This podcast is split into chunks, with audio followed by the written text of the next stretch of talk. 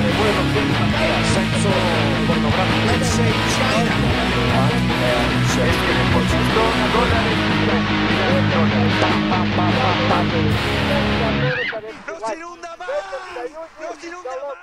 Bueno amigos, una vez más estamos en Se tenía que decir con Leandro Ocon, yo soy reaccionario. ¿Cómo andás amigo? ¿Todo bien? Todo bien, Riax, ¿cómo andan todos? ¿Qué tal a todos? Recuerden si siempre suscribirse, comentar, eh, bueno, todo lo que quieran decir eh, y, aunque no tengan ganas de decir nada, bueno, compártanlo. Nosotros, eh, a nosotros nos, encanta que, participen y que hagan lo que ustedes sientan, así que bienvenido todo lo que ustedes quieran decir, crítica o de hecho si nos quieren matar, mátenos también, no hay problema. Todo es bienvenido. esta semana, bueno, ocurrió algo importante, algo que sacudió al mundo, ¿no? Se puede decir que sacudió al mundo sin, caer en hipérbole, porque eh, gente de, todo el mundo, gente de lugares totalmente inesperados, eh, quizás para, para nuestro pensamiento cotidiano, eh, homenajearon a Maradona por su fallecimiento, gente de políticos, este, celebridades, gente del fútbol, gente no del fútbol, personas comunes de todos los, continentes eh, homenajearon a Maradona incluso mejor que muchísima gente en nuestro propio país, ¿no? Eh, dando, confirmando un poco esa idea de que nadie es profeta en su tierra, ¿no? Esa es un poco eh, la, una buena forma de decirlo, quizás. Y Maradona, incluso desde, desde afuera, digamos, hacia en el resto del mundo, por lo menos, a él se lo ve desde un punto de vista más que nada muy romantizado, ¿no? Se ve el Maradona héroe, es el Maradona ícono, como nosotros quizás vemos íconos de otras partes, ¿no? Eh, y solamente vemos lo positivo. Pero acá en Argentina, como somos muy críticos con nosotros mismos, e incluso nuestra sociedad está muy dividida en, eh, todo, y Maradona no es la excepción, desde un cierto sector o desde varios sectores o dos o tres sectores se intentó inmediatamente después de la muerte de Maradona una especie como de intento fallido de cancelación, ¿no? Eh, hubo desde un sector que podemos decir el, el feminismo, ¿no? Con mayúscula, se intentó em, que casualmente se dio que Maradona se muere el día contra eh, o el día de la erradicación de la violencia de género, o el día de, contra la violencia de género, algo por el estilo, y ambas cosas coincidiendo al mismo tiempo causó que algunas eh, personas del feminismo hayan querido, eh, como se dice, sabotear este homenaje, este día de Maradona, ¿no? remarcando los, los, aspectos personales suyos que bueno, lo hacían una persona lejos de la perfección, lejos de la idolatría que supuestamente algunos argentinos le, tienen, ¿no? Maradona es una persona que fue acusada de violencia contra sus mujeres, quizás, o también eh, de tener hijos eh, y no reconocerlos en algunos casos, aunque en estos últimos años ha reconocido eh, algunos. También a su esposa, probablemente, porque ha tenido hijos al mismo tiempo que supuestamente estaba en pareja oficialmente con eh, su esposa, digamos, de, la más conocida de todas, ¿no?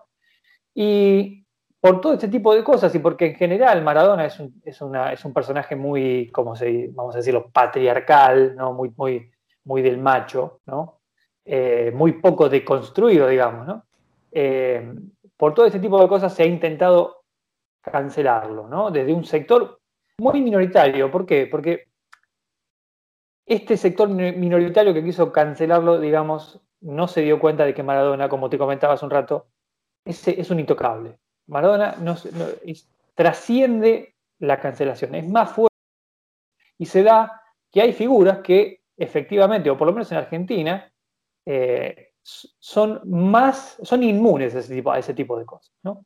Y hoy te, comento que vi ya una nota, no sé si era una nota, una opinión, no sé de qué medio, que decía que hay que, el feminismo tiene que apropiarse de Maradona. Y me pareció muy raro, muy extraño, porque para mí, de acá a 30 años, de acá a 40 años, si el feminismo efectivamente se sale con la suya en ese aspecto, eh, Maradona va a ser considerado un ícono de los derechos trans porque le dio un beso en la boca a Canigia y eh, de repente Maradona es la, es la, figura feminista por excelencia, ¿no?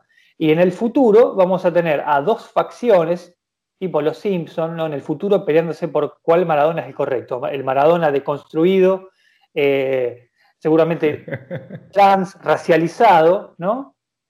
con conciencia de clase contra el Maradona patriarcal eh, o el, real más humano que es el que tenemos hoy en día. Así que bueno, te la dejo a vos para seguir. uh, me encantó todas las cosas que dijiste. Eh, bueno, en primer lugar, eh, está bueno cómo automáticamente ocurre algo y ya se arman las ternas, ¿no? En vida, Maradona, Maradona versus Messi, esa, esa es una que detesto. Eh, ¿por, qué? Porque hay que ponerlos, ¿no? Digamos, una cosa increíble. Automáticamente hay que pensar todo en oposiciones. Si no pensamos en oposiciones, no existimos. Pienso en oposición, luego existo. Em, en segundo lugar, el, tema de, de, cómo se intentó cancelar no solamente del feminismo, sino de un cierto sector que se atribuye eh, eh, ser juez de eh, los valores morales, ¿no? Porque hay algo que me parece increíble, cuando una persona se hace famosa por X causa, buen futbolista, buen músico, buen lo que sea, automáticamente hay una exigencia por parte de algunos seguidores o de personas que se oponen a esa persona, que no les gustan, lo que sea, que demandan ciertos atributos personales. Yo soy buen jugador de fútbol, además tengo que ser, no sé, eh, buen marido. Entonces, si soy buen marido o soy mal marido, entonces ahí la gente te cancela, te juzga, ¿no? Eso tiene que ver mucho con la cultura de la cancelación. Y, los intentos de cancelación a Maradona existen desde antes de, la idea de la cultura de cancelación que existe hoy en Internet. Esta idea de Maradona brillante como deportista, pero como persona criticable. Creo que estaba leyendo el otro día una entrevista. Eh, entré en un, momento de melancolía, ¿no? Entonces soy de esas personas que, cuando tiene un tiempito libre eh, miro los goles, miro las entrevistas, no sé, me, pasó un poquito eso. Eh, hmm.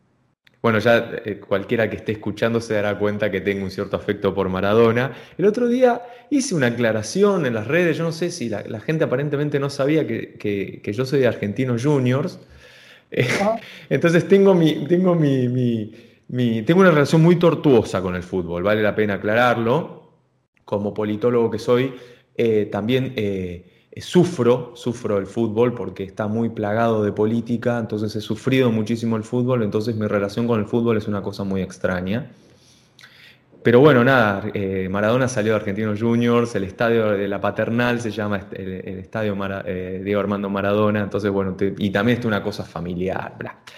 Pero más allá de eso, em, hay, algo que me pareció siempre increíble que es eh, eh, el intento de, criticar a Maradona desde el lado humano, cuando en realidad eh, es, un ser humano, es, una persona imperfecta, pero siempre ponerlo en un pedestal a Maradona lo obligaba a tener que tener comportamientos intachables, cuando él mismo siempre decía, yo nunca pedí que ustedes me, me consideraran, yo no soy santo de ningún lugar. Y la gente lo insistía, la gente, no horrible la expresión que estoy usando, pero muchas personas insistían en querer ponerlo en el lugar de Santa Maradona como el tema de, Mano Negra, ¿no?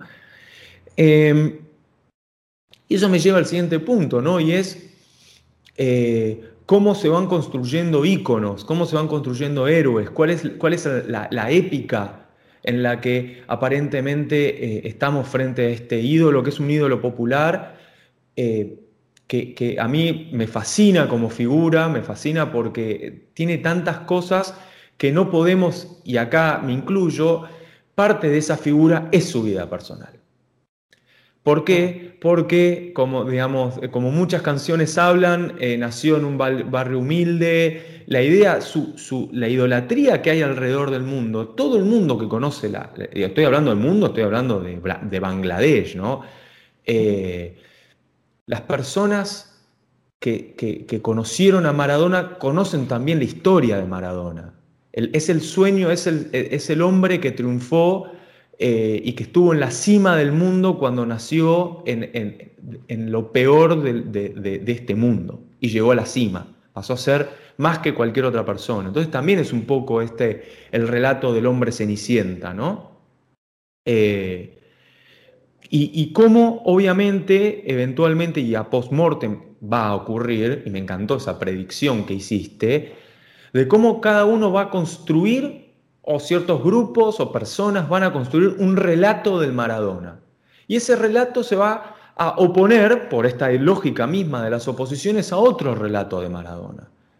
Porque como todos los ídolos y todas las figuras va a tener múltiples relatos y se va a politizar la imagen de Maradona, qué representa Maradona, qué no representa Maradona y nos vamos a estar peleando y posiblemente dentro de mil años estemos eh, ahorcando personas, no, ojalá no ocurra, pero está buena la metáfora de que, eh, eh, quemando mujeres y ahorcando personas por sectas.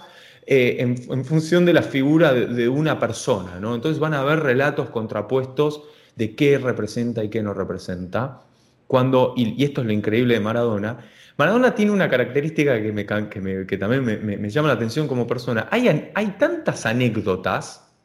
Hay una anécdota de Maradona acá, allá, el tipo que está en un puesto de diarios, el, que estaba en una fiesta con Coppola, estaba en todos lados a la vez, tenía como algo medio de, entre comillas, y que se entienda de cierta omnipresencia, ¿no?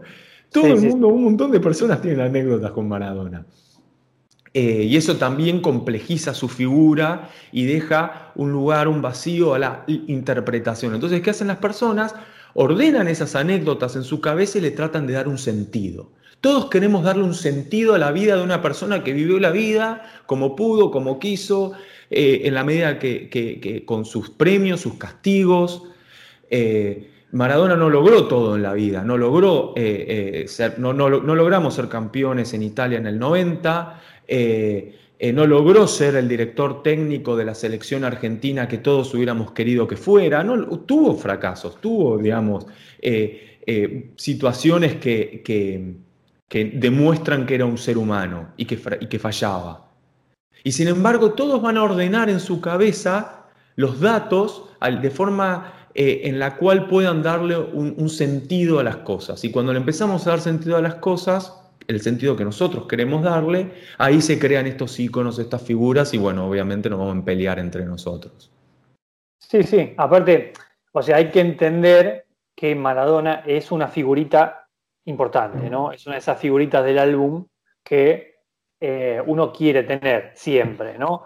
Entonces es normal que facciones políticas se peleen por tenerlo, ¿no? Entonces es normal que se intente crear una narrativa que diga, no, este es de los míos, ¿no? Mm. Algo, parecido se, quiere hacer, por ejemplo, qué sé yo, con escritores como Orwell, ¿no? Mm. Orwell es de derecha, Orwell es de izquierda. Orwell, la verdad que Orwell, era un socialista, digamos, pero bueno, hoy en día se ha como reconfigurado el Orwell eh, medio libertario, una cosa medio rara, medio extraña. Eh, como es, todos dicen, no, Orwell, el de la derecha dice, Orwell habla sobre vos, comunista y el comunista dice, no, Orwell habla sobre vos, fascista. ¿no? Este, entonces, eh, lo, malo, digamos, o sea, lo, triste de la figura del ícono que se muere es que ya no puede defenderse, ¿no? Y lo único que queda de su vida es el relato que tienen otras personas de él y gracias, hoy en día, gracias a la tecnología, eh, hablo del siglo XX o mitad, la mitad del siglo XX en adelante, quedan eh, registros televisivos, registros audiovisuales de, la vida de esa persona. Por lo que uno puede tener acceso a la verdad de una forma más digna que, por ejemplo, Julio César, ¿no? O sea, Julio César murió y lo único que tenemos hoy en día son los, relatos que sobreviven de esa época. Ahora, si el día de mañana eh, Julio César sigue teniendo o, o, llegar a tener, porque hoy en día Julio César no le importa a nadie, si yo quiero decir que Julio César era trans, no, le causa nada a nadie. Pero el día de mañana, si alguien quiere reescribir la historia de Julio César desde una perspectiva que eh, lleve agua para el molino de cierta ideología, se puede hacer tranquilamente, se puede inventar lo que sea. Eso es lo, peligroso del lenguaje y lo peligroso de, escribir, ¿no? De escribir una historia. Eh, y me, gustaría tocar el tema de, la construcción de los héroes populares, ¿no? Yo creo que nadie sabe bien cómo se construye un héroe popular. Nadie sabe por qué alguien puede llegar a ser, pero hay ciertas cosas que hacen que uno pueda convertirse en un héroe popular. Lo primero es una gran proeza, ¿no?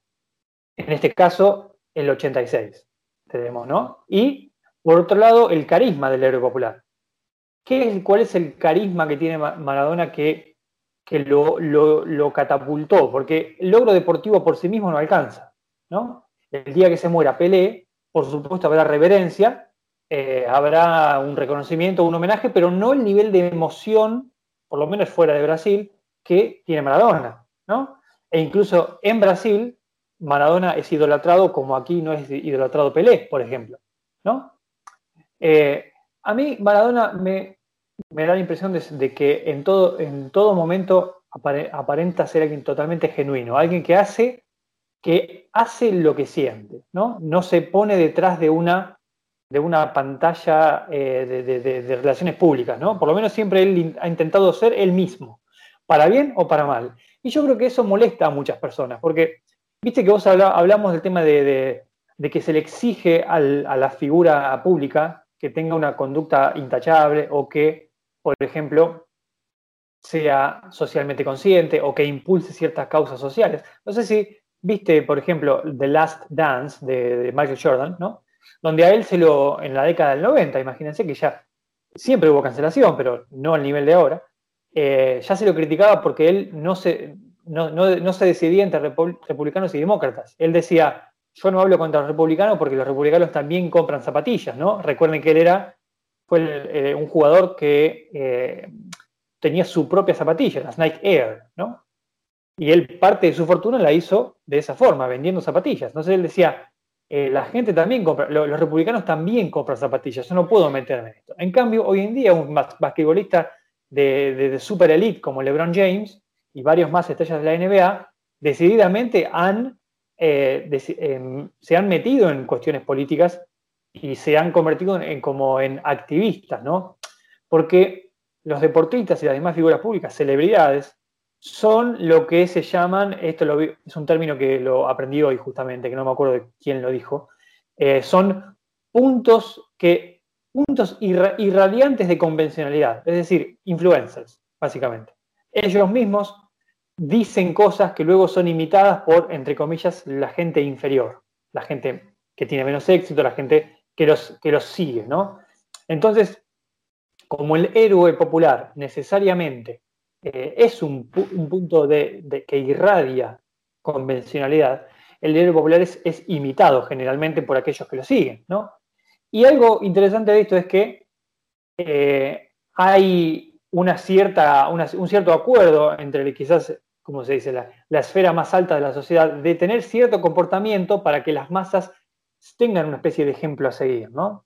Y Maradona nunca le dio caso, nunca le hizo caso a eso. Él siempre fue él mismo, no le importaba si era un ejemplo o no, ¿no? Y por eso es que estas, hay, hay, dos facciones de esta élite que son, que, lo critican por eso. ¿Por qué? O sea, por un lado la élite, este nuevo puritanismo moral, ¿no? Que, es encarnado mejor que nada en, el feminismo y la cultura de la cancelación, ¿no? Que exige a los íconos ser eh, moralmente intachables.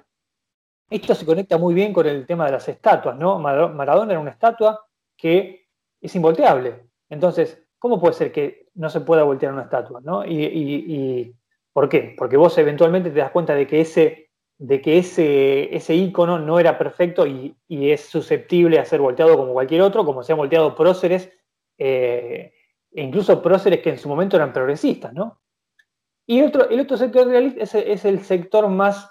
Eh, en Argentina se le llamaría, no sé, antiperonista, gorila, como quieran llamarle, ¿no? que se identifica más, o, por ahí, ya desde una cuestión clasista, considera que Maradona es el representante de la decadencia de las clases populares, a, oposición de, por ejemplo, una figura como Borges, que era una figura literaria, y siempre se hace la comparación entre... Eh, es más, Borges mismo, que era un poco de esa onda, hablaba con desprecio del fútbol, ¿no? Este, y lo consideraba una cosa totalmente ridícula. Sí, a ver. Eh, dijiste muchas cosas. no, dijiste muchas cosas y estoy ordenando. Eh, no, a ver, creo que esto de la construcción de, un ídolo popular tiene como. puede ser interpretado de dos lugares. Número uno, lo que tiene Maradona de genuino, acá sí compro tu argumento, y es. A Maradona no lo construyeron desde arriba. No es una figura creada por una maquinaria que a propósito trata de introducir este, esta, un líder popular o un, porque el otro día hice un chiste de, bueno, lo, pongámoslo en contrapunto, no sé, con Ariana Grande, que es también de alguna forma en otros países, en otros lugares, un líder popular, líder popular o un ícono popular, para usar otra palabra. Tiene fanáticos, la gente lo sigue, opina de cosas, yo qué sé. Sí, lo imita. Sí, entonces, ¿cómo es que uno es un, ídolo popular y, el otro también, pero vienen de distintos lugares? Porque uno atravesó toda una maquinaria que, la construye y, le, da, y le favorece las redes para su distribución. Y el otro es como de abajo, ¿no? Tiene como esta lógica de la, esta tensión política que se estudia, digamos, estudia mucho en la ciencia política, esta idea de bottom, bottom up y, top down, ¿no? Eh, la idea de algo desde arriba hacia abajo y, lo desde abajo hacia arriba. Maradona tiene eso, es algo desde abajo hacia arriba y tiene esta doble característica que te doy la razón también, que es que nunca se dejó agarrar necesariamente por la maquinaria. Muchos me dirán, sí, ¿Cuál maquinaria? Sí, porque era peronista, porque era kirchnerista, porque bancó a Cristina, bancó a este, bancó a Fidel. Sí, pero en mi opinión era una figura muy caótica. Eh, podía bancar a uno como dejar de bancarlo, tenía como, era una figura caótica. En mi opinión no es necesariamente muy clara su ideología política, era más bien un anti. Y cualquier cosa que pareciera un anti, ya me parece que él le agarraba viaje.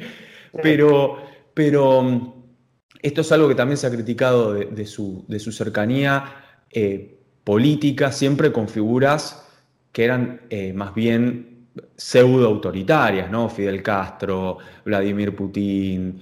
Eh, bueno, acá en la Argentina se critica al peronismo como tener rasgos, sobre todo hasta hoy, hoy en día, pseudo autoritarios.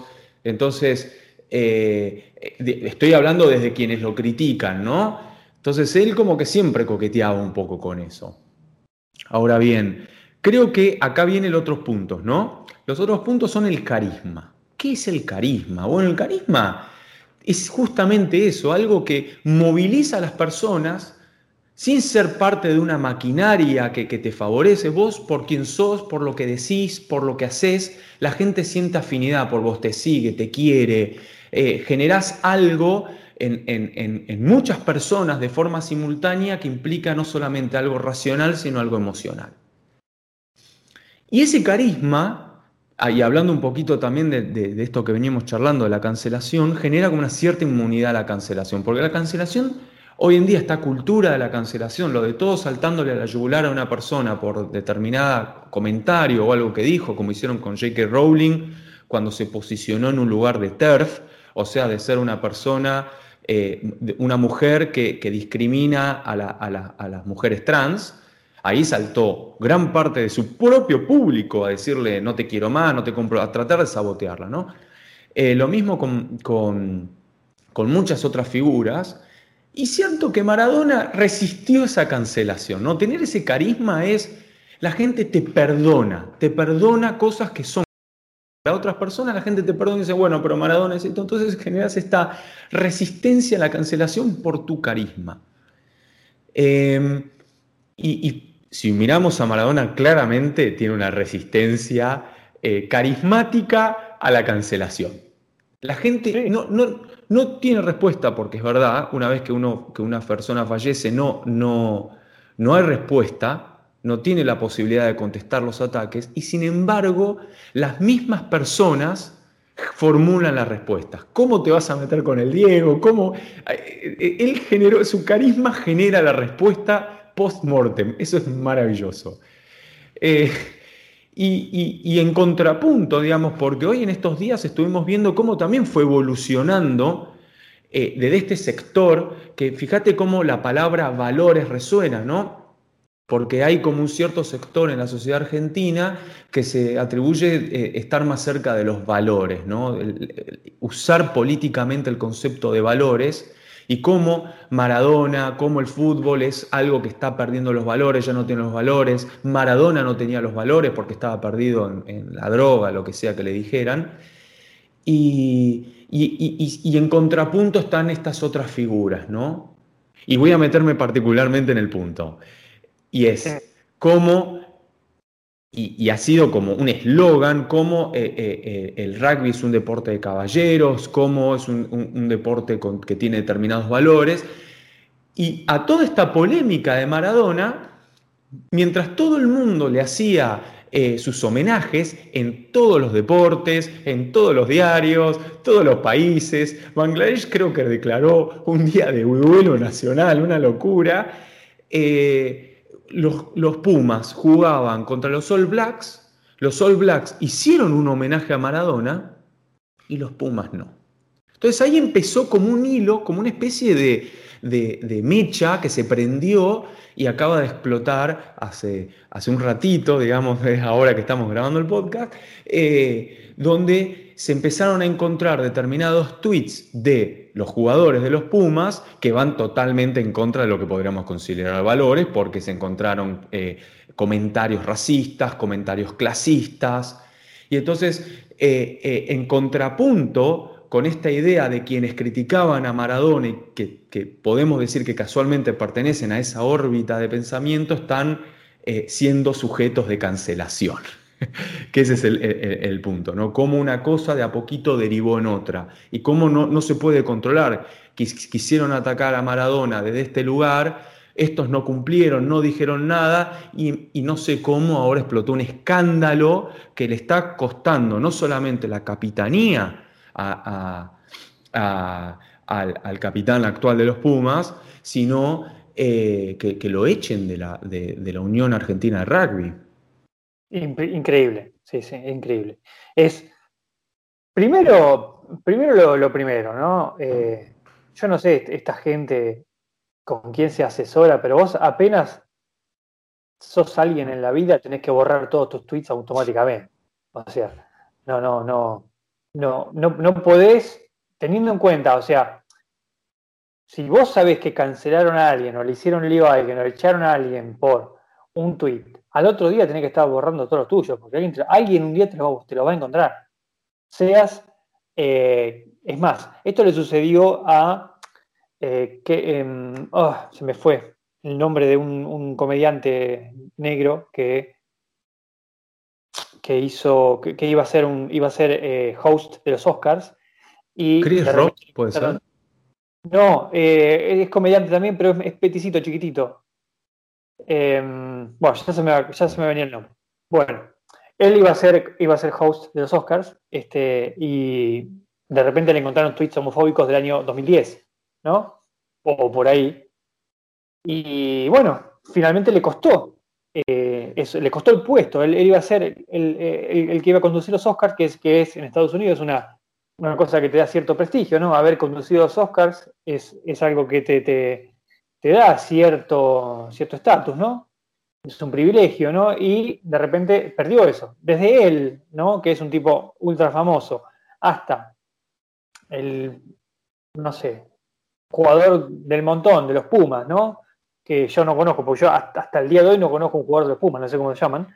Pero no, no, es, no es en, desmedro de ellos, sé que a mí no me interesa y tengo entendido que la gran mayoría del pueblo argentino tampoco le interesa, es un deporte de ciertos de, un sector de la población, que no, en el cual yo no me incluyo, pero cualquier cosa te puede costar eh, la carrera, te puede costar algo, te puede costar algo muy caro y de repente eh, por un descuido, o sea, entonces borren los tweets si, son personas famosas, eh, por favor, ¿no? Ahora, luego eso es una cuestión de preservación personal, ¿no? Ahora, ¿cuándo prescribe un tweet? Esa es una gran pregunta también. Evidentemente no prescribe nunca, porque si, si la, el, el bando que te quiere hundir es un bando que tiene cierto poder o tiene más poder que vos, no le interesa cuándo fue. No le interesa si vos tenías 14 años, porque tranquilamente tweets de hace 10 años, en personas que hoy tienen 25 o 26, eh, fueron escritos durante la adolescencia, ¿no? Y la adolescencia es una edad en la que todos nos caracterizamos por decir estupideces. Lamentablemente, hoy en día esas estupideces quedan registradas y pueden causarte problemas en el futuro, ¿no? Cosas que uno dice eh, en broma eh, al pasar en la calle, hoy en día quedan este, registradas para siempre en, el, Internet, ¿no? Y el día de mañana alguien va a buscar eso y te lo puede usar en tu contra. Ahora, lo que vos nombraste está muy bien, o sea, lo que vos decías del rugby. El, rugby es un, deporte de caballeros, el, fútbol es un deporte decadente, los jugadores se tiran, hacen tiempo, un deporte desleal, ¿no? La gente que sigue el fútbol es, el, populacho, es, este, ¿cómo es? es gente que tiene como ídolo a un tipo que era, era lejos de ser un ejemplo, ¿no? Eh, al, contrario del rugby, que tiene todos señores, y de repente encontramos con que, nos encontramos con que los jugadores de rugby eh, tienen sus eh, problemas como cualquiera, tienen sus vicios como cualquiera, y evidentemente tienen sus odios de clase o, como quieran llamarlo, como cualquiera, ¿no? El problema es que los, rugby, los rugbyers en general y el rugby es un deporte que siempre está en la mira en la sociedad argentina, ¿no? Porque es un deporte que es entendido como un deporte de clase alta y la clase alta, eh, o clase, clase alta o clase media alta, eh, siempre es examinada más de cerca, ¿no? Incluso por ser muchas veces los jueces de la moral de, de la clase popular, digamos, ¿no? Ellos mismos se ponen encima, se ponen sobre un, se elevan, digamos, por encima del resto, y luego cuando se descubren los problemas de la clase alta, eh, resulta que son tan turbios o más turbios que, que los problemas de las clases populares. Por ejemplo, los asesinatos en la clase alta suelen mm. ser bastante pintorescos, ¿no? Y bastante, bastante turbios. Este, así que, pero bien lo que decís, me gustó lo que decís, un, evento menor eh, o que nadie anticipó que podía llegar a tener consecuencias, que sin dudas no eh, fue un acto deliberado de todas maneras, el tema de no homenajear a Maradona cuando el 99,9% de la gente está homenajeando a Maradona en un evento deportivo que no cuesta nada, no hacerlo es un acto deliberado, ¿no? Es, definitivamente ellos lo hicieron con una intención de quizás dar un mensaje, quizás distanciarse del resto, desmarcarse del resto, pero esto causó que eh, se dio como una cadena que terminó causándoles problemas a ellos, problemas muy graves, que generalmente viene cuando vos querés meterte en un terreno y no estás listo para recibir el golpe de vuelta. Por ejemplo, lo que sucedió con un. Se me Lo que sucedió con un influencer hace poco tiempo, que de sus tendencias cuestionadas, moralmente cuestionables, hasta que de repente a él mismo le empezaron a buscar. Que la faraona. Exacto. Yo no quiero dar nombres por las dudas, pero. No, vamos a darlos. Vamos a darlos, vamos a darlos. Bueno, la faraona que hizo, se metió con alguien y de repente se encontró con que eh, ahora, la falta de autoconciencia que tiene esa persona, de no saber que a dos pasos, a dos clics, eh, estaba toda su mugre, digamos, disponible en Internet. O sea, es increíble. O sea, si yo voy a atacar a alguien, tengo que estar listo para recibir el golpe. Eh, pero es verdad, como ese evento tan menor, de repente causa que alguien tenga unos problemas que le pueden costar la carrera o, cualquier, o incluso pueden ser condenados al ostracismo total. Esto me hace acordar, por ejemplo, al comentario desafortunado de James Watson, un científico reconocido, ganador del Nobel, que un día dijo una, cosa inconveniente sobre, sobre alguna minoría racial y se encontró con que de un día para otro estaba expulsado de la sociedad, ¿no? Entonces, por un lado la cultura de la cancelación es impredecible y por otro lado es brutal, no tiene, no tiene la más mínima piedad. Sí, a ver, em, con respecto a, lo de, a lo de mm, los comentarios, eh, Pablo Matera es el que, el, que está ahora con respecto al rugby, es el capitán y, mm, está, eh, las miras apuntan a él, porque la verdad hizo comentarios es cancelable, es una persona absolutamente cancelable. Yo en general estoy en contra de la cancelación porque creo que no, me parece como, como muy salvaje, pero la verdad es muy desafortunada las cosas que dice, o sea, realmente es como para, para, para insultar lo mínimo. Y, y creo que hay como una mística a ver, todos tenemos algún amigo, a todos. Va, yo tengo amigos que le digo negro, le digo chino, le digo cualquier cosa, pero siempre desde hay como un lugar, hay como un concepto, una forma de referirte al otro, que es con cariño. Acá en Latinoamérica nosotros decimos negrito de forma cariñosa, que eso no me parece para nada mal, pero ahora se nota cuando hay carga violenta o hay un contenido violento, la intención o la intencionalidad de quien emite el mensaje es crueldad. Y eso si, alguna vez lo, hiciste como para ser gracioso o lo hiciste porque existía una validación de tu grupo de pertenencia, que eso es lo que ocurre, ahí sí creo que está bien que la gente cancele a esa persona. Digo, loco, te, pasaste. Como mínimo salí y pedí disculpas, hace algo al respecto, lo que sea. Eh, y eso es algo que... Es diferente la cancelación total y absoluta a pedir disculpas, ¿no? Por eso, totalmente. Aparte, eh, no estoy diciendo que estoy en contra de la libertad de expresión, pero si vas a dar un golpe, como uso tu frase que me pareció excelente, si vas a dar un golpe tenés que estar preparado a recibir la, respuesta.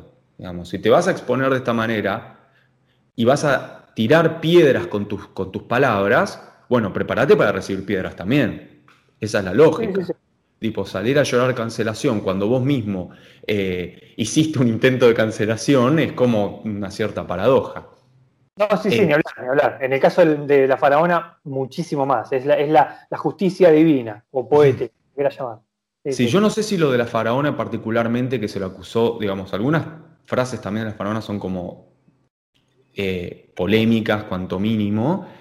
no sé qué tan real es todavía, yo no sé en qué cómo siguió el curso de lo que digo, ¿Se lo acusa de pedofilia o no? Sí, sí, lo, que yo digo es que si vos participaste de la cultura de la cancelación, cuando te toque a vos. Ah, sí, bancátela, totalmente. Por lado, yo quiero, eh, eh, digamos, declarar públicamente a quien no sé quién es, ¿no?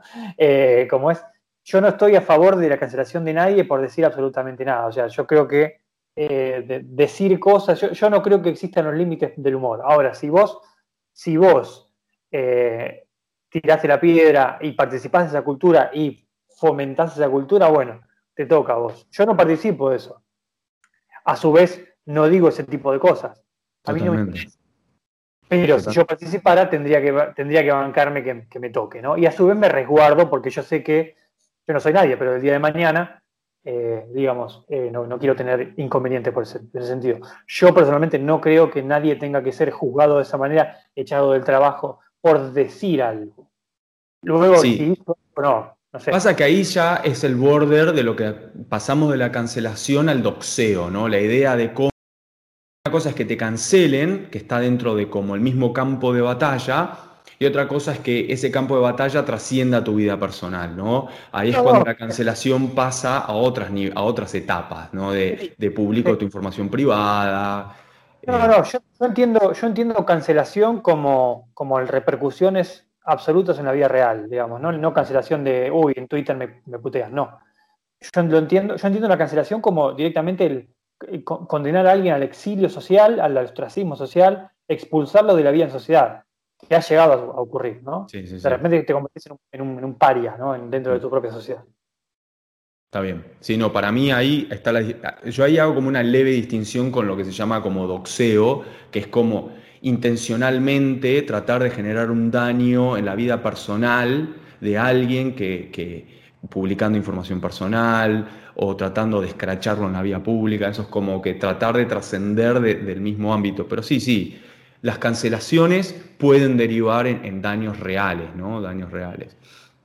Eh, y, con respecto a, toda esta situación paradójica de, cómo eh, ciertos sectores que se atribuyen ciertas cuestiones eh, morales, porque me acuerdo que el mismo día que, murió Maradona, automáticamente surgió un hashtag de lo más eh, desafortunado y más allá de todas las fotos y todo lo que se viralizó, digamos, estos comportamientos inadecuados del personal del sepelio. Em, eh, ya empezaron con, mala droga, con esto, con lo otro, tratando de cancelarlo. Hubo un intento de cancelación. Y esas mismas personas, en muchos casos, hay coincidencia con esto de, de ser los Sebrelis y, los Borges y todas estas personas que se sienten identificadas con, ese sector social, ¿no? Cosa que los desvincula mucho con la realidad. Vos estás totalmente desvinculado de la realidad cuando uno se pone en un pedestal y dice, vos no tenés valores, yo tengo valores, él no es el portador. ¿Y, vos quién sos? ¿Vos, digamos, tu humildad, ¿dónde quedó? E, esa es una cierta paradoja, ¿no? Cuando hay gente que se atribuye eh, ser jueces eh, o, estar del lado de, los, de, la moralidad superior versus los otros que como son o tienen determinadas características socioculturales están en inferioridad de condiciones. Eso también es un comportamiento, eh, en mi opinión, bastante criticable. Y, lo que estamos viendo ahora es, es como como una marea, un, gran tsunami que, va, digamos, atropellando de formas inesperadas a, algo que trasciende el deporte, porque no estamos hablando de deporte, en todo momento estamos hablando de cómo ciertos referentes populares, o que, o que populares, en este caso no voy a usar popular de popular en el sentido del pueblo, sino populares de que son famosos, pasan hasta, pasan, tienen que atravesar el tamiz de eh, unas reglas y, un manual de comportamiento personal. Eh, eso es lo que, lo que, lo que y, en un caso no está sobreviviendo, no tiene el carisma para sobrevivirlo, y en otros casos sí tiene el carisma para sobrevivirlo. Y eso me parece como un, interesante indicador de qué es tener carisma y qué no es tener carisma. Sí, sí. Eh, de hecho, la enorme mayoría no tiene el carisma para sobrevivir una cancelación. Otro, otro famoso con que, digamos, acusado de algo, aunque sea remotamente parecido a aquello de lo que se acusa Maradona, no hubiera sobrevivido nada. Eh, tenemos el caso muy, muy reciente de Juan D'Artés, por ejemplo, que por una cuestión eh, que comparada con lo de Maradona esto es, menor, es, un incidente, eh, digamos, que no tengo ni idea si es cierto o no, no me interesa, pero hasta ahora la justicia no se ha expedido, ¿no? Si, nosotros nos guiamos por, ese, por, la, cuestión judicial, hasta ahora es una persona inocente, ¿no? De repente se, vio obligado a mudarse del país porque eh, es lo que te decía, la cancelación llega hasta lo más profundo de las cosas, ¿no? No es, no es simplemente una cancelación adolescente de, redes sociales, de que de repente yo tenía 10 mil seguidores, ahora tengo 5.000 y ahora no me quieren más. No, eso es una, es una, cosa que tiene consecuencias muy serias y, este hombre, no sé qué ha sido de su vida, pero eh, yo lo que supe es que fue a vivir a Brasil y en Brasil también fue perseguido porque estos grupos feministas se, se comunican entre sí y cuando llega un indeseable a tal lugar, el grupo feminista de ese lugar se encarga de ir y repudiarlo, ¿no? Eh, pero Maradona, sin embargo, es inmune a todo eso, inmune absolutamente, eh, como, como nadie. Y ojo, eh, quizás murió inmune, pero no sé si dentro de 10 años hubiera sido inmune, no sabemos si dentro de 15 años hubiera sido inmune. Eh, y por suerte, o para él o, y para sus seguidores, no llegó a, ver eso en vida, ¿no? Y ahora tiene a su propio, entre comillas, ejército que lo defenderá de intentos de cancelación y eh, este, este, grupo de cruzados morales, estos entrometidos morales que siempre intentarán voltear a los ídolos, ¿no? porque este, esta idea de ser iconoclasta es, eh, no, tiene época, ¿no? eso es una cuestión que siempre existirá, el, iconoclasta siempre, siempre va a existir. Y acá en Argentina tenemos dos, eh, por lo menos dos clases de iconoclasta, ¿no? el, iconoclasta feminista o con perspectiva de género, si se quiere, se, quiere, ¿no? Que se encarga de examinar a todos la, conducta sexual y afectiva de todos los posibles íconos. Y por otro lado, el, eh, iconoclasta que puntualmente se enfoca en los, líderes populares, son los héroes populares, ¿no? Y uno desde ese lado me interesa siempre ver el tema de cómo responde, por ejemplo, el liberalismo argentino a eso. El liberalismo argentino parece que estuviera compuesto de extraterrestres, no, no, entienden lo que es la cuestión del, del, del, héroe popular. ¿no? Y, muchos me saltaron al cuello cuando yo hice la comparación entre Madonna y Julio César. Y me, me, pareció algo, me algo muy gracioso porque alguien me dijo que cómo iba a comparar yo Maradona con Julio César, primero por lo que hizo cada uno. Eh, a eso yo le respondo, no hay diferencia, o sea, el cerebro humano, el alma humana no, no, no distingue entre lo que hace el héroe popular. El héroe popular se, se, convierte en héroe popular por una cuestión puntual, que puede ser un deporte, puede ser un, un logro militar, puede ser eh, un, una cuestión de gobierno, como Tiberio Graco, eh, puede ser, eh, o puede ser una cuestión de ser un estadista de la reverenda madre, como, como Augusto César, o lo que sea. O sea, el héroe popular se construye pateando una pelota o haciendo, o usando una lanza o un fusil o lo que, o lo que sea, o mm. Winston Churchill por dar un discurso y llevar adelante un, un, una nación en medio de la guerra, ¿no? Uno, uno, nunca sabe por qué se construye eso. Y por otro lado, me decía que cómo iba a comparar yo el pueblo romano con el pueblo argentino, un pueblo romano supuestamente un pueblo elevado, con el pueblo argentino un mm. pueblo en decadencia. Hmm. Yo le recuerdo que el pueblo, el pueblo romano era un pueblo en decadencia. Hmm. O sea, especialmente el pueblo eh, de la guerra civil en adelante, ¿no? O sea, eh, o sea el, pueblo ilustrado de los romanos, el pueblo iluminado, era, el pueblo, en todo caso, de los primeros días, de los primeros años o la primera época de la República, y posteriormente se fue degradando. El pueblo, el pueblo romano no era, no era eh, ilustrado para nada, de hecho, el, el divertimento, el, pan, el pan y circo es, un, es una expresión que viene justamente del Imperio Romano. Eh, la gente se, divertía mirando cómo descuartizaban a personas, ¿no? Iba a, pasar la tarde viendo como un tigre se comía a un pobre tipo, ¿no? Eh, un esclavo. Claro, un esclavo. ¿no? O sea, entonces no estamos hablando de, o, incluso en, en, en, Roma vivían, eh, había gente que vivía, de, de, gracias a Cayo Graco y Tiberio Graco, vivía del, del, de lo que era el reparto estatal de granos, ¿no? donde la gente iba y se llevaba su parte, y era como una de las primeras formas de asistencialismo social. Digamos. Los, los planeos existían también en el Imperio Romano. Eh, y, y, te, y, tenías un, entre comillas, un peroncho que era Tiberio Graco, que, y no sé si me acuerdo si fue él o su, hermano, o su predecesor que, instauró ese tema de eh, comprar granos desde el Estado para repartirlos entre la gente. ¿no? Eh, ¿Cómo es? Entonces, ese icono, esa, ese, eso de ser iconoclasta desde ahí arriba también es un poco raro porque es también selectivo con la historia. Y como se decía hoy, la historia es sujeta siempre a manipulación por parte de alguien.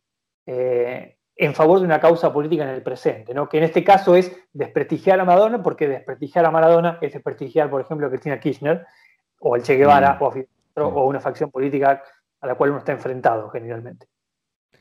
Sí, con respecto eh, a lo de Juan de Artés, ahí, ahí me, quiero agarrar un segundo de, de, de una idea que dijiste y quiero como explorarlo un poco. Pero en primer lugar, para mí, más allá de que es cierto que Juan D'Artés fue cancelado, todo lo que Juan D'Artés declaró, en mi opinión, eh, es inapropiado. O sea, no, no escuché, ya, de ya, de entrada, me parece que, que, que, todo lo que hizo estuvo mal. Entonces, ahí ya de entrada cometió un error. Ahora, la gravedad de sus errores sí depende de una investigación eh, que está en los fueros de Nicaragua. Eh, eh, pero ahí, en mi opinión, nada, cometió errores. Lo que está en investigación es la severidad de sus errores, pero de entrada vos que haces en un cuarto solo con una chica menor de edad, es como... Y, que, y, todo eso ya me parece como muy, muy, muy inapropiado. Obviamente yo soy un tipo medio conservador, con lo cual eh, en, ese, en, esos aspectos, digo, ya de entrada todo es inapropiado. Eh, y, obviamente eh, acá viene un punto que sí me interesa y es cómo se vincula lo institucional con la cancelación. Porque eso sí me interesa explorarlo, porque ahí es parte de una de las demandas que hacen los sectores más radicales del feminismo, y es que la mera acusación es suficiente causal como para eh, judicializar y hasta penar a, a, a, a un individuo. Eso sí me interesa porque es como llevar la cancelación que simplemente es como una condena social al ámbito institucional. Que una mujer diga, me violaron es suficiente como para decir, eh, digamos, ahí es como fuerte, ¿no? Digo, es como penar no solamente social y al ostracismo, sino que aparezca el aparato estatal y que tome esa cancelación y la haga carne, la haga propia, ¿no? Y eso es un tema que a mí me parece muy interesante debatir, porque eh, claramente Juan D'Arte fue cancelado, eh, se llevó a los extremos de que esa cancelación tuvo una mella institucional y creo que es parte de la retórica política de muchas personas en el mundo contemporáneo. ¿no? Eh, así como em, eh, lo planteé incluso en la película Chicago a la inversa, ¿no? cómo también manipular la opinión pública puede servir como para, para ayudar a criminales, también puede pasar a la inversa, cómo la opinión pública puede servir para eh, movilizar el aparato judicial eh, en favor de quienes movilizan y no en favor de por ahí la búsqueda de una verdadera justicia, o por ahí la verdadera justicia es simplemente el reflejo de lo que dice la sociedad, pero bueno, en ese caso deberíamos tener jurado, bueno, no importa, es como otro debate. Pero a mí me interesa mucho eso de cómo, la, cómo se Hoy en día la cancelación, la idea de lo popular, es también eh, que llega a lo institucional, ¿no?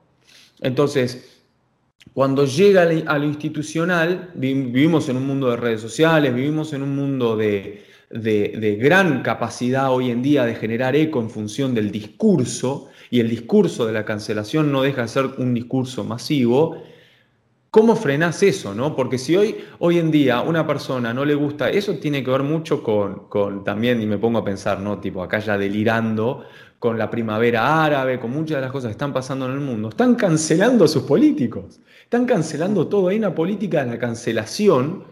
Eh, la idea de, generar cancelación no solamente a, a ciertas personas específicamente por su comportamiento pasado, sino cancelar, llevar la cancelación a otros planos, ¿no? Eso como que me, me, dejaste pensando en ese punto y no quería por lo menos explorarlo un poco y, para pensar, ¿no? ¿Cuáles son los límites de la cancelación? ¿Cómo tienen que reaccionar las instituciones? Son preguntas que no tengo respuestas, obvio, ¿no? Pero ¿cuáles son los límites de la cancelación? ¿Cómo se frena la cancelación? ¿Hay que frenar la cancelación o es en realidad un un reflejo de cómo deberían ser las cosas, porque en realidad, eh, digamos, si lo manejamos en una cancelación democrática, bueno, ¿para qué queremos las instituciones? Entonces nos lleva al viejo debate, ¿no? Digo, tiene que ser, eso es populista. ¿Está bien que haya populismo o las instituciones tienen que frenar las pasiones de la sociedad? No, no, está bien. eso que decís es, muy bueno y esa es la, clave de la cuestión, porque eh, este, este, hombre, este, este, Juan D'Artés, eh, yo no tengo idea de lo que dijo, no tengo idea si lo hizo o no. Yo lo único que sé es que en el momento en que se pronunció esta acusación, eh, el, digamos, el juicio y la condena vinieron en cuestión de horas, digamos. Ya, ya eh, el, destino de esta persona estuvo marcado en el momento en el que la acusación se pronunció. Entonces, ok, entonces no, no, no, no, nos mentamos a nosotros mismos, o sea, tenemos una justicia que, es, la, que realmente se encarga de juzgar estos temas, o de facto tenemos un tribunal, entre comillas, popular, que es el que se encarga de, juzgar o absolver a sus, eh, a, sus este, a, las personas que son acusadas de, este tipo de delitos, porque esto no sucede con otro tipo de delitos. Es más, esto no sucede con delitos de igual, eh, de igual envergadura en ciertas personas, porque hay muchos íconos del progresismo, y hay muchos íconos de gente que está de ese lado, digamos, de ese lado cool de la sociedad, que también tiene sus muertos en el placar y sin embargo, eh, si se conocen, por alguna cuestión u otra, no salen a la luz o se mantienen tapados, ¿no? Eh, entonces, por ejemplo, eh, Bill Clinton, ¿no? ¿Qué sé yo? Por tirar un ejemplo. O sea, Bill Clinton es una persona que se lo ha vinculado con ciertas cuestiones, con pruebas o sin pruebas o lo que sea, y se ha hecho todo lo posible para defenderlo y nunca fue cancelado. Ni siquiera hoy en día. Hoy en día que la cancelación retroactiva está tan vigente. Hoy en día el tipo puede andar por la calle como si nada, o quizás no por la calle, pero en, las, en la alta sociedad como si nada, al contrario de figuras como Harvey Weinstein, por ejemplo, que no puede. Mm. ahora, ahora está preso, pero si no lo estuviera, o, durante muchísimos años Roman Polanski, ¿no? ¿Se acuerdan de Roman Polanski? Fue cancelado, entre comillas, durante mucho tiempo, pero después parece que lo perdonaron. Explícame cómo lo perdonaron a Woody Allen. Mm, Woody Allen, por ejemplo, eh, estaba por decir Woody Allen, ¿no? Estas figuras que, por algún motivo u otro, yo creo que por afiliación política, eh, se han, eh, como es, se han visto del lado han tenido el favor de estas cortes, entre comillas, populares, que para mí son cortes oligárquicas, y, han, pasado su vida, digamos, ok, con un sobresalto, seguramente, pero por lo menos pueden dormir en sus propias casas, ¿no? Y un tipo como Juan D'Artés, que es un nadie dentro de lo que es la, esta maquinaria, ¿no?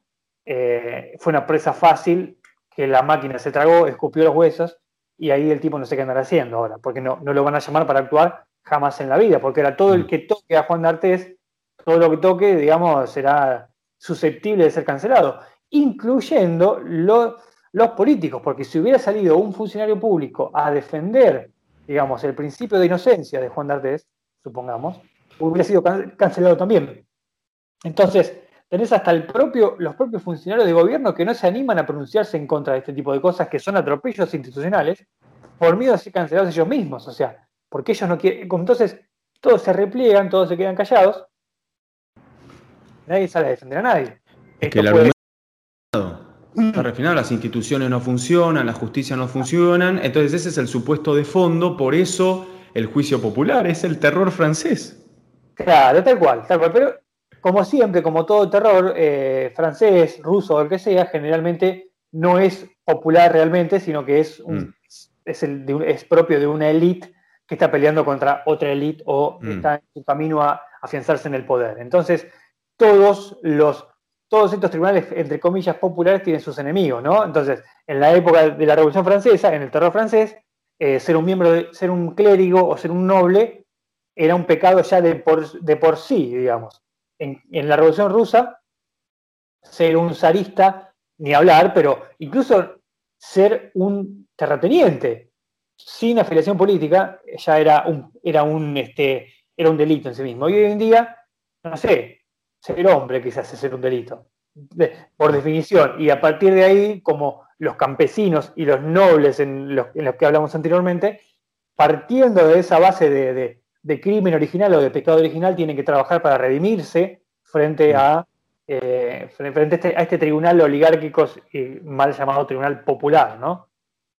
Sí, y digo, como para ir cerrando también, esto también es importante también como, como reflexión, ¿no? Digo, que, a ver, por ejemplo, y volviendo al tema del rugby, el rugby no es per se el problema, porque dentro del rugby hay un montón de clubes, hay clubes que vienen, que están en otro tipo de zonas de menos recursos, hay clubes que están en mayor recursos, hay jugadores que dijeron cosas, hay otros jugadores que no dijeron cosas, como pasa en todos los deportes.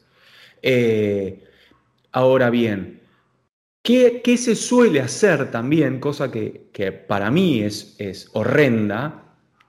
Se, cae en una falacia de generalización automática. ¿Qué significa esto? Porque vos sos rugby, todos los rugbyers son así. Porque vos sos futbolista, todos los futbolistas son así. No, loco, no, es él. Él, que él si cometió un error, que lo pague, que pida disculpas, lo que sea. Pero es un problema de la persona. Porque y esto es un, como un recurso que se utiliza constantemente para generar, unas, para generar estas ternas. Entonces, ¿cuál es la terna? Eh, eh, fútbol versus rugby, versus esto, versus lo otro, todo esto. Entonces, eh, que, existe que existe alguna lógica dentro de los grupos que, que debe ser analizada, seguramente. No digo que no, no digo que no hay recurrentes, eh, no sé, comentarios discriminatorios dentro, del, dentro de ciertos sectores, por ejemplo, el rugby. Ahora, en el rugby hay un montón de clubes, por ejemplo, estaban haciendo comentarios, hoy vi un video de Malena Pichota hablando de que los rugbyers suelen eh, hacer comentarios nazis o en contra de, la, o contra de la colectividad judía. Bueno, pero hay clubes de rugby que son de la colectividad. Entonces, ya ahí, digamos, no, no hay que caer en esa, porque es una trampa, es una trampa, de, es, parte de la máquina del odio. Todo el tiempo generar una otredad, las mismas personas que critican ser víctimas de la otredad, generan la otredad. Y eso para mí hay que romperlo.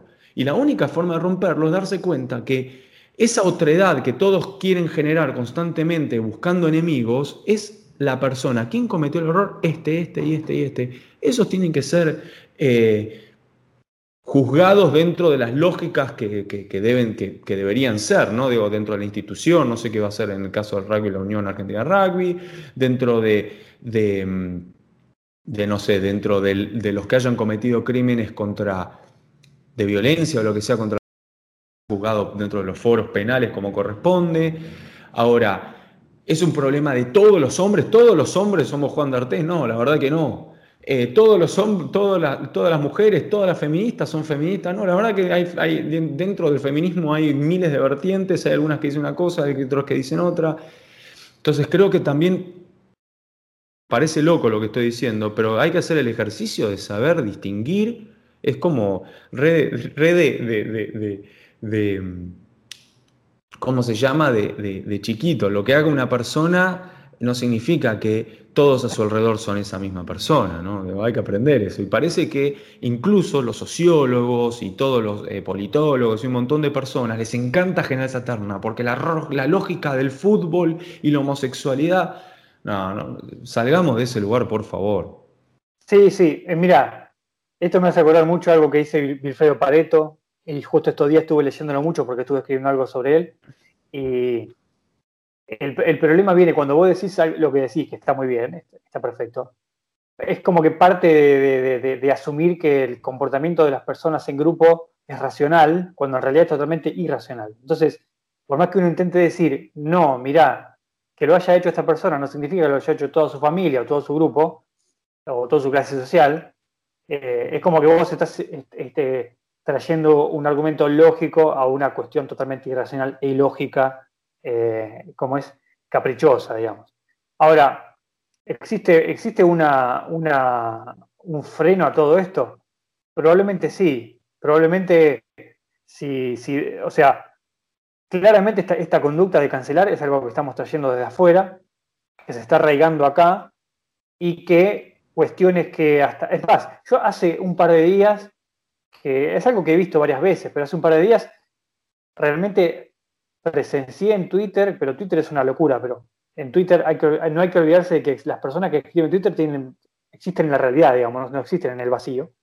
Eh, haciéndole tipo policía de la, de la moral a otro, una persona, haciendo tipo policía de la moral a otra persona porque dijo la palabra eh, negro en inglés, ¿no? Que es la que no se puede puede. Ah, sí, ya sé, lo vi, lo vi. Seguramente lo has visto. Cosa que me pareció impresionante. O sea, estamos ya tratando con extrema solemnidad cuestiones que no tienen nada que ver con nosotros. Porque vos sos blanco, no puedes decir esa palabra, pero, pero macho, vos vivís en Juárez. O sea, o lo que vimos ahora, este intento de, reprender a Edinson Cavani porque dijo negrito en un post de, de Instagram a un amigo de él de forma cariñosa, porque de repente los sudamericanos tenemos que aprender que ese tipo de cosas no se pueden decir. Entonces, ok, ¿hay, forma de, ¿hay formas de evitarlo? Sí, probablemente si nosotros tomáramos una conciencia propia de que ese tipo de cosas no nos tienen por qué afectar porque no pertenecen a nuestra historia, eh, si hiciéramos todo eso sería, sería bueno. Ahora, lo que sucede es que como sociedad argentina y como todas las, sociedades que existen dentro de Argentina, por ejemplo la sociedad del rugby, es una, existe dentro de un contexto, contexto internacional de rugby probablemente.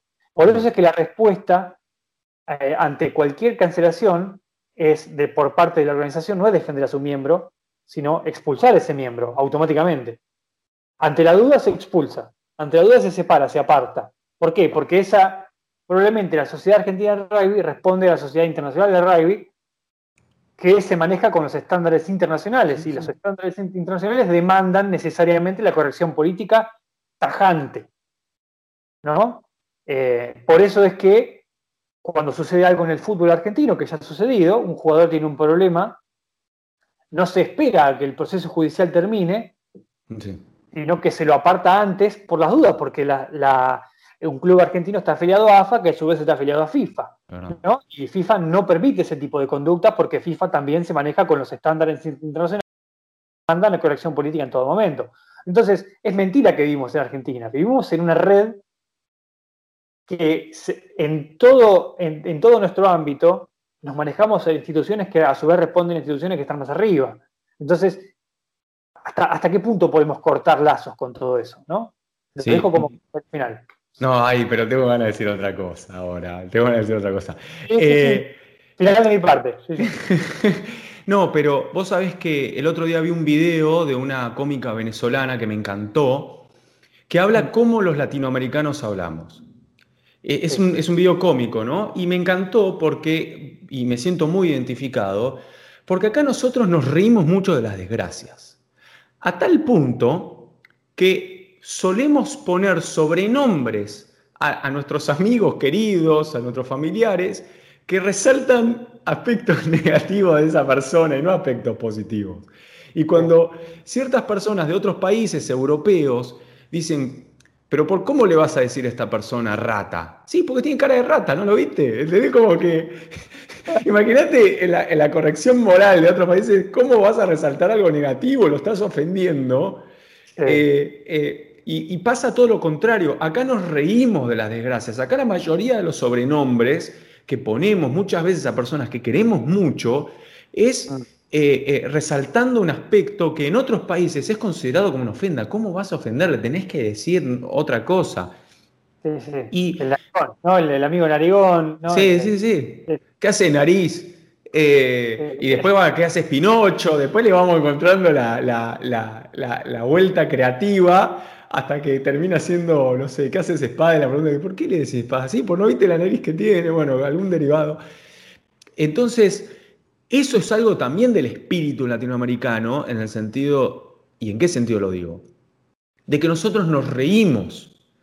No, la corrección política le hace mucho daño a veces a nuestra cultura, porque aprendimos a lidiar con la realidad eh, de otra manera. Nuestra forma de realidad con, las desgracias no es volverlo un tabú, algo innombrable, algo de lo que nos tenemos que esconder, llorar y callar. Sí. Eh, el CISEC dice eh, algo con lo que me siento muy identificado, obviamente, porque CISEC también viene de un país pobre europeo, cerca de los, Balcanes, y él dice, ¿cómo nos tratamos en la, cómo es la verdadera amistad cuando uno le dice cualquier barrabasada al otro y está todo bien? Entonces, cada vez que me junto con mis amigos, él dice, nos decimos de todo, nos insultamos, esto el otro ya está, ya está todo afuera, listo, hablemos normal. No tenemos la cultura necesariamente de la represión. Entonces, si caemos en la lógica cultural de la corrección política, que creo que tiene sus lagos positivos, porque muchas veces hay injusticias que hay que resaltar. El lado negativo es generar sociedades represivas. No se puede decir nada, a ver si digo, tengo que cuidar cada palabrita que digo, porque ya voy a ofender a alguien. Es una locura. Es, perdón, que es un, una, una forma de vivir que, que proviene del puritanismo. Y el puritanismo estaba, estaba caracterizado o sea, o era acusado por sus detractores por ser una, cultura totalmente hipócrita. O sea, lo, que, lo, que, revela este, esta cuestión de ser genuino, de, burlarse abiertamente del otro, también dota a esa persona de cierta transparencia. O sea, yo te digo las cosas en la cara, eh, entonces, porque tenemos confianza y porque realmente nos, estimamos, pero el, puritano eh, es por fuera es políticamente correcto, pero se lo acusa de ser hipócrita, de, a espaldas decir las peores cosas, ¿no? Entonces, eh, es una cuestión que de repente, o sea, que, no, nos, pertenece, o sea, es, una cuestión ajena en todo caso. Que los puritanos vivan como puritanos y nosotros vivimos con nosotros. De hecho, puedo cerrar con una cosita cortita. Hay un, hay un youtuber que me gusta, que vi un par de videos, eh, que es un británico que se fue a vivir a Japón. Y en Japón eh, de repente engordó unos kilos, ¿no? Eh, porque estaba comiendo mal, qué sé yo, no sé qué cosa, y sus alumnos, el profesor de inglés, sus alumnos lo empezaron a señalar que estaba gordo. Y le, decían, le tocaban la panza, le pinchaban la panza con el dedo, y le decían, eh, una persona que ni conocía en la calle, lo saludaba y le decía, estás gordo, le decían, ¿no? Cosa que para el británico que también viene de la, de la herencia puritana, es una cosa totalmente absurda. De hecho, en, Gran Bretaña te pueden acusar de crimen de odio por decirle gordo a alguien. Y de hecho ya ha sucedido. Eh, me acuerdo un, un programa de televisión donde hay una, hay una mujer, Katie Hopkins, no sé si la ubicás, que es una mujer medio conservadora, que eh, en un programa de televisión le dijo gorda a otra mujer y esa mujer llamó a la policía porque quería reportar un crimen de odio. Que en Japón es una mariconada eso. Eh, o en Argentina también. Y estamos queriendo reproducir esos modelos acá. ¿Con, qué grado de éxito? No sé, pero cada vez más estamos eh, metidos, especialmente las, generaciones últimas que no conocen otra cosa, que están criados completamente en la cultura de Internet, eh, ya no viven tanto lo local, sino que viven a, través de la red, viven lo internacional. ¿no? Mm. Así que bueno, yo, yo cierro Perfecto, bueno, se tenía que decir, se tenía que decir. Bueno, muchas gracias amigos por escucharnos. Y nos vemos en la próxima, espero que les haya gustado.